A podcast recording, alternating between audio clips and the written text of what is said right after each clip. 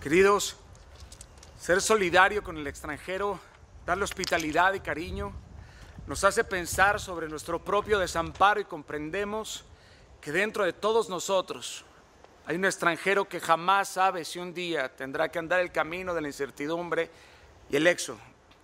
Es abrumante la globalización. Esto ha dejado casi descontinuada la empatía, nos ha variado el carácter la frecuencia espiritual y el grado de compasión que esta tierra pide a gritos día a día desaparece. No somos conscientes de que el éxodo de millones de seres humanos también es nuestra batalla. Y en su gran mayoría ellos van buscando mejores oportunidades para sus familias y que supere denigrar. Se tambalea entre la vida y la muerte, entre la violencia y el hambre, la xenofobia. Es muy peligrosa para una nación en virtud de la injusticia y la marginalidad que genera. No tiene sentido asumir que el extranjero, los de afuera, son los culpables por los problemas que los ciudadanos hemos provocado desde la raíz estructural. Entonces me pregunto, ¿cuál es la diferencia que hace superior a alguien? ¿Cuáles son las diferencias entre un haitiano y un dominicano? Entre un chileno y un argentino, entre un mexicano y un venezolano. Podremos enumerar miles de diferencias físicas, culturales, ideológicas para argumentar, pero ninguna me parece aceptable. Todos claramente somos diferentes, pero estas mismas diferencias que nos enriquecen y nos hacen únicos hoy son la excusa para odiarnos. En realidad no importa el color de tu piel, sino el tono en el que se expresa tu corazón, no importa el estirpe, la casta, el linaje o la alcurnia, no importa de dónde vienes, sino a dónde vas y qué crees, que tú también eres y serás un pedazo de tierra sepultado igualito a todos. Porque si hoy te sientes mucho, no hace falta mucho para que no seas nada. Porque ¿qué es el ser humano sino un parpadeo? La única forma que tiene el ser humano apelar a algo superior a lo físico es el amor es la empatía, es la compasión, porque esas son virtudes y metas sublimes. Todo lo demás que tenga precio, papel o brillo, es pura mierda, pura paja. Hablemos de ejemplos. En Chile, llaman a los ecuatorianos y peruanos cholos. En Perú a los ecuatorianos los monos.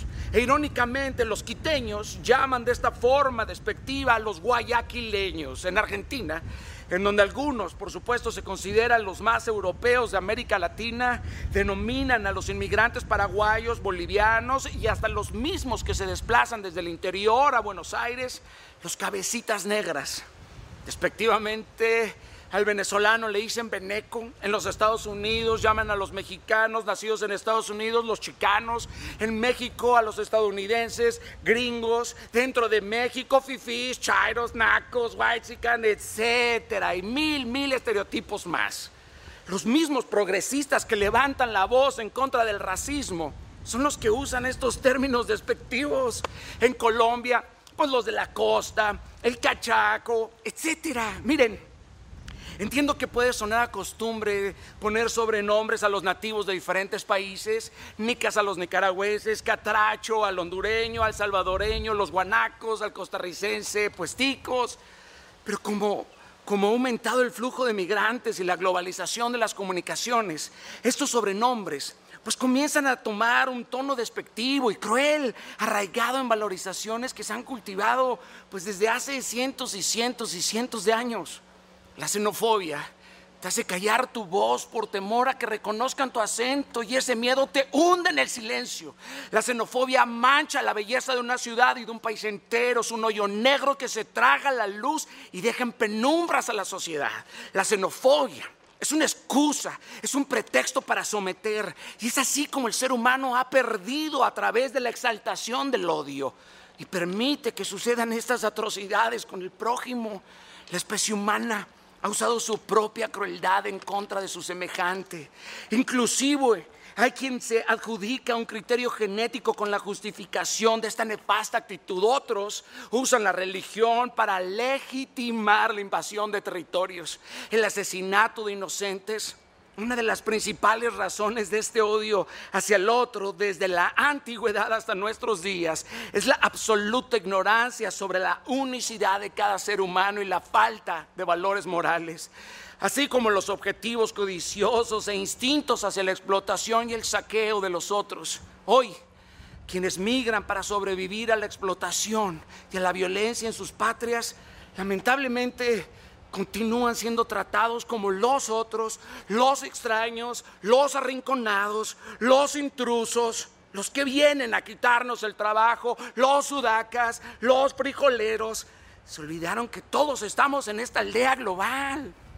El viento no se alquila, el cielo no se vende. Suficiente espacio hay para agitar todas las banderas con empatía y aún no estamos listos para esta plática. Coño, las actitudes inhumanas, las sanciones e imposiciones en este mundo supuestamente civilizado contra las involuntarias y trágicas inmigraciones de las masas son inaceptables. Estas medidas dantescas de tipos como Trump o otras patrias tienen que ser rechazadas en cualquier presente, en cualquier futuro. Al parecer, la xenofobia también es muy contagiosa en esta pandemia. Es posible que sea una cepa de la que no tenemos cura. La pandemia ha sido usada como pretexto para agredir a minorías que de por sí sufren discriminación racial y crímenes de odio, tal y como lo sufren los migrantes, los descendientes de migrantes y otros grupos vulnerables. Y para muestra de esto, Solo nos basta navegar cinco minutos en las redes sociales. Es inaudito que se siga recrudeciendo esta estúpida disputa que se, que se esconde en el delirio cultural, en el delirio étnico y religioso, que en el fondo son parte de intereses políticos y económicos. Miren, yo puedo entender el miedo al contagio, a la falta de recursos sanitarios y que la fragilidad económica sea un ingrediente del momentum explosivo, pero esto no debe ni puede justificar y mucho menos fomentar el rechazo a otro ser humano. Estamos a la mitad de una tormenta perfecta. En épocas de incertidumbres, por obvias razones, esto lo es. Solemos sentirnos más seguros con lo que conocemos, con lo cercano. Pero esto, querido, es una estupidez. No podemos pensar que la amenaza viene de afuera. Esto es explicar una situación muy compleja de forma reducida y de forma equivocada. Hoy el número de víctimas de la intolerancia y el delirio de superioridad sigue creciendo gracias a los salvajes castigos inhumanos y atroces, extremistas, que emulan a los inquisidores cristianos en pleno siglo XXI. Y lo grito a 20 voces, la discriminación, el odio étnico, la intolerancia y el racismo destruyen vidas individuales y comunidades enteras que se conducen al genocidio. No nos vayamos tan lejos. No han pasado ni 100 años de la terrible llegada del Partido Socialista en Alemania. Este puede ser el ejemplo más claro, importante y vomitivo de la historia contemporánea y por supuesto más demostrativo del peligro que produce exaltar los odios y de cómo estos odios son la tierra fértil en los momentos de crisis económicas y sociales. La xenofobia y el racismo sin duda provocaron gran parte del desenlace de la Segunda Guerra Mundial, en la cual pues se perdieron millares y millares de vidas en los campos de batalla, en los campos de concentración y derivó con el Enola Gay disparando la letal carga atómica sobre Hiroshima y Nagasaki, misma que abrió la puerta al terror más violento de la humanidad.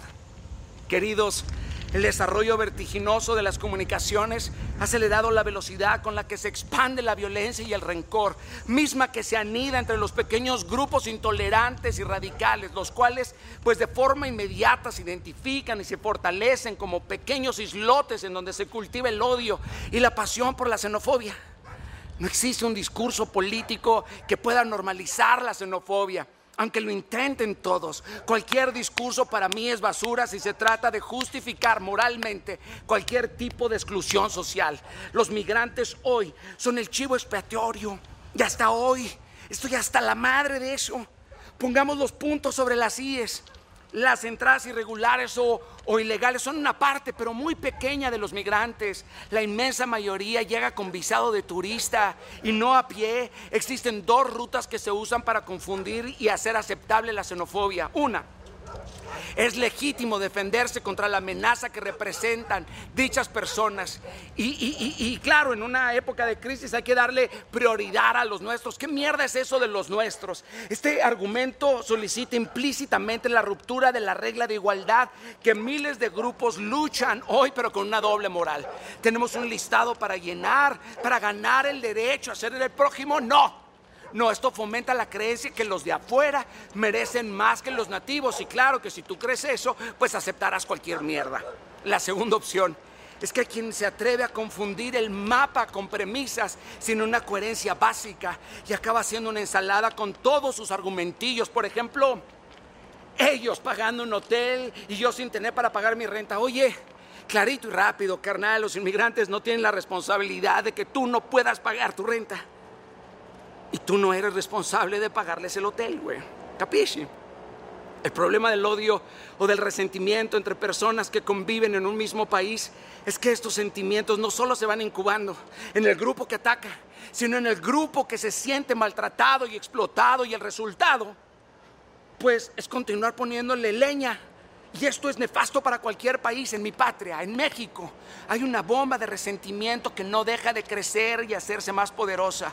Tenemos a toda la clase política capitalizando el odio, sacando dividendos y votos desde la entraña del pueblo. La intolerancia se ha convertido en el quehacer ciudadano, que ven la presencia de los extranjeros y extraños como un infortunio la crisis es un burdo pretexto para las prácticas de la intolerancia, cualesquiera que sean sus manifestaciones políticas, étnicas, culturales, religiosas, me vale madres. Tenemos que entender que el desplazamiento de personas de un lugar a otro, buscando mejores horizontes, no es un problema que se pueda resolver cerrando fronteras o fomentando el odio o el desprecio hacia otras personas. La crisis económica, político-social, hace que el hambre derribe montañas, muros y fronteras, porque el hambre y la miseria están por encima de cualquier frontera. Primero van los derechos universales y fundamentales antes que las leyes locales que desmantelan la dignidad de un ser vivo.